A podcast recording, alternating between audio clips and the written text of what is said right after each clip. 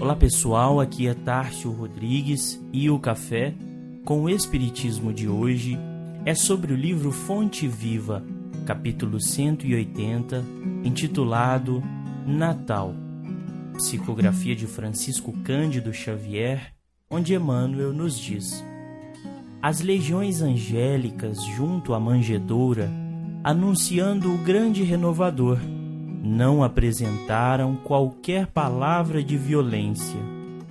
Glória a Deus no universo divino, paz na terra, boa vontade para com os homens.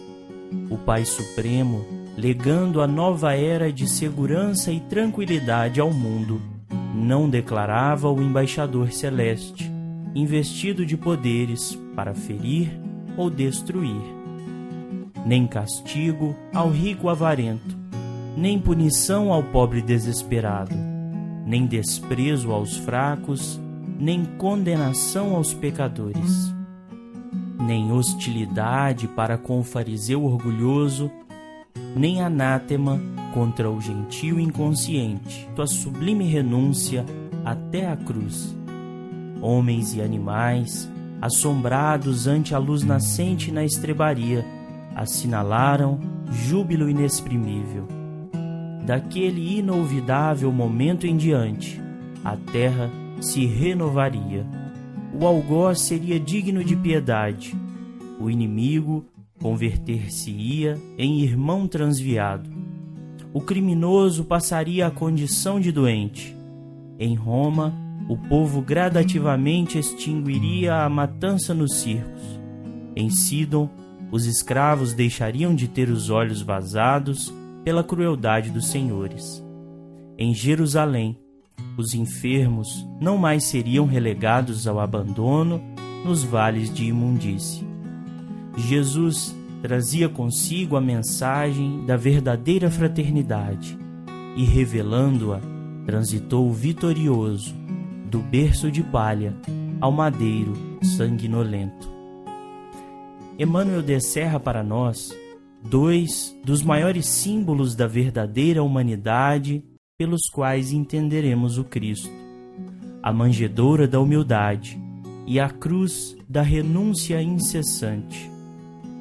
Descendo do alto da glória celeste, define Jesus que o primeiro passo na direção da verdade e da vida parte da simplicidade e da singeleza da manjedoura enquanto os homens contavam os bens da terra no esforço censitário, nascia aquele pelo qual contamos o próprio tempo, antes e depois de sua jornada. As primeiras páginas da Boa Nova, escritas na estrebaria dos animais, têm seu curso na seleção de simples pescadores da boa vontade, auxiliando o sublime emissário na partilha da esperança entre enfermos e desesperados. E ainda hoje temos anseios de contabilizar os valores do céu, que no meio de tanta bonança prosseguem disfarçados, quase esquecidos na apreciação geral. Imaginemos que Jesus voltasse hoje para o mundo, tendo de nascer noutra manjedoura simples enquanto estivéssemos trocando os presentes de Natal no encontro familiar. E se o menino continuasse a jornada noutra carpintaria singela, operando em silêncio enquanto estivéssemos ocupados demais no trânsito apressado de nossas cidades tumultuosas e barulhentas. Quem sabe não seria ao menos poupado da cruz infamante nascendo num país de legislação menos rigorosa, ou seria uma nova crucificação da infâmia nas redes sociais ou no palco, quando Cristo ameaçasse a vitória do mundo, alçando o vencido e o simples ao posto superior.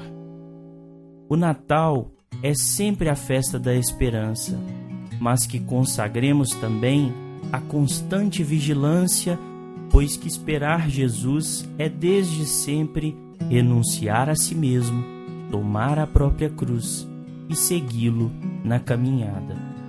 Como conclui Emmanuel, irmão que ouves no Natal os ecos suaves do cântico milagroso dos anjos, recorda que o Mestre veio até nós para que nos amemos uns aos outros. Natal, Boa Nova, Boa Vontade.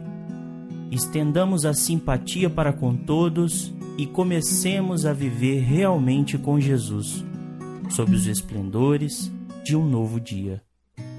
Fiquem com Deus e até o próximo episódio do Café com o Espiritismo.